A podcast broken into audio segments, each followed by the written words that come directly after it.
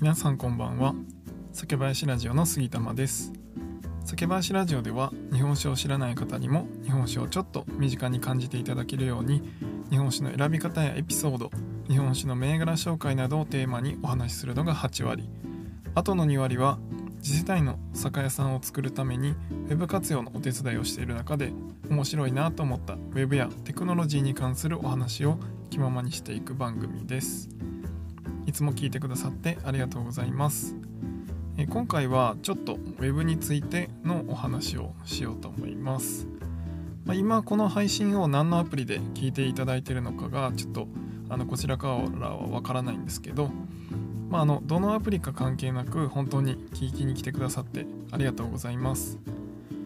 えっ、と僕のこの酒林ラジオに関しては同じ内容をいろいろな音声配信アプリで、え、配信させていただいてます。でまあそれがタイトルにも書いて通り、えー、スタイフとあスタンド FM ですね。スタンド FM とアンカーっていうアプリとヒマラヤっていう、まあ、プラットフォームの3つになります。でまあ音声配信アプリって一つのその言葉で言ってもまあいろいろアプリがあるんですけどあの最初どれで配信するかかなり迷ったんですね。でまあ僕が選んだポイントとしては3つあって、まあ、1つ目が外部音源を投稿できること。で2つ目が、え、拡散性ですね。で3つ目が操作性、まあ、この3つで選びました。でまず、ま、最初のポイントで実は今使っている3つのアプリアプリにほとんど集約されるんですね。まあ1つ目のポイントっていうのがその外部音源を投稿できることっていうことなんですけど、まあ、他に検討したのはラジオトークとか、えー、スプーンとかですねで僕の場合ちょっとあまりライブ中心ではこう配信ができなさそうだったので、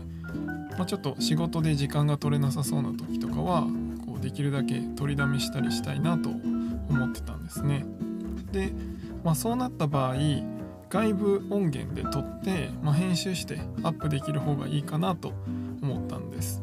でそうなるとこうアプリ直接でしかこう収録ができないのが、まあ、ラジオトークとかなんですけど、まあ、それだとこう僕の場合そういうアプリに関してはこう配信僕のスタイルとしてはですね合ってないなと思ってそういうのを排除したら、まあ、基本的には外部音源が、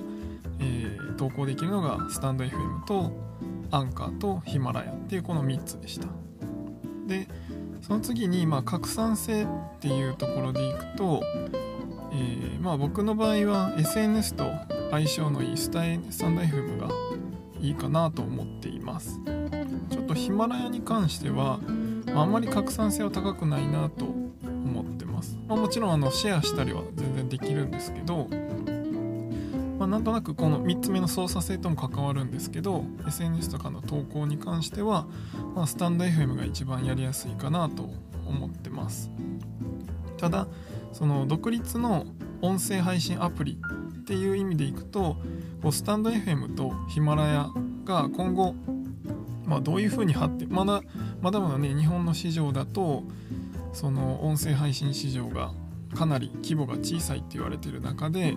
どういう風になっていくかわからないなと思ったので、まあ、今はどちらもスタンド FM もヒマラヤも配信させていただいてます。あのヒマラヤの方はあのフォローしていただいてる人数は実際少しあの少ないんですけど本当にその中でも少しでも聞いていただいてる方がいるので、まあ、喜んで配信させていただいてるっていう感じですね。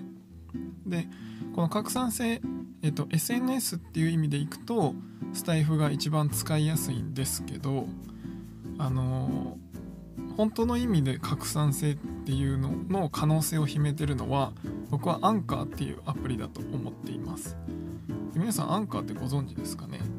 でこのアンカーっていうの自体も音声配信アプリで、えっと、アメリカだったかな？のアプリなんですけどこれ実はポッドキャストとつながってるんですね。でまあポッドキャスト何かっていうと、まあ、あのご存知の方もいると思うんですけど基本的には Apple の音声配信サービスのあの一つなんですけど、まあ、最近では Spotify とかあのあれですね音声音声というか音楽とかを月額課金で、えー、聞ける Spotify だったりとか、えー、ポ Google ポッドキャストとか、まあ、たくさんのポッドキャストサービスっていうのがあります。まあ、アメリカではこのポッドキャストであの番組を聞いたりとかっていうのがもう当たり前の文化なんですけどなかなかまだ日本にはそういう文化はまだ来てないのかなっていうので今後そこが伸びていくと言われてたりしますね。でさっき言ってたアンカーっていうのはそれを自動でそれらの、まあ、いろんなポッドキャストサービスと連携して、まあ、アンカーにアップロードした一つの配信を承認されたポッドキャストサービス全てに配信してくれるっていうアプリですね。ちょっとそのアンカーとそれぞれのポッドキャストサービスがどういう仕組みであの承認されるとかっていうそのステップは全然わからないんですけど、まあ、簡単に言うとアンカーに登録してアップロードしていくと徐々に配信されるポッドキャストが増えていきます。でこのアンカー自体はさっき言った Spotify の会社がやっているサービスになるので、えー、Spotify は最初に連携されてます。なので Spotify 内のポッドキャストで一番最初にこの自分がアップロードした配信を聞けるようになります。でその後まあ少しずついろいろ増えていって、えっと、ポケポケキャスとか、いろいろあるんですけど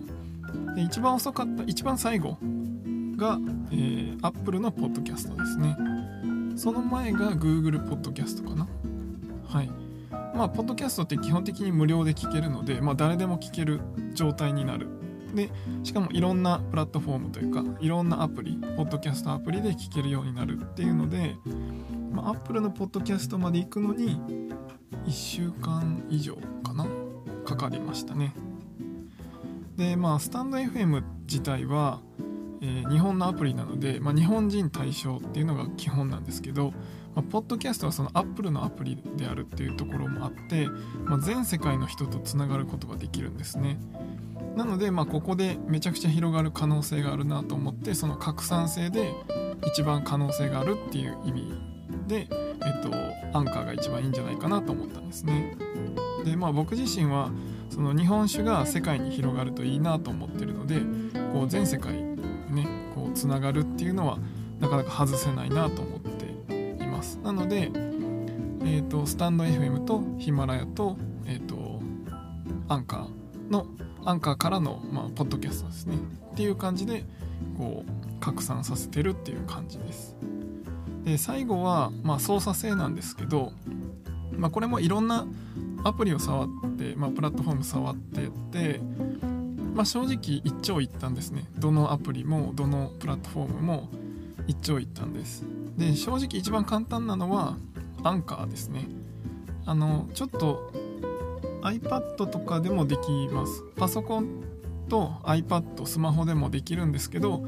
まあ一番やりやすいのはパソコンで操作するのが一番簡単ですが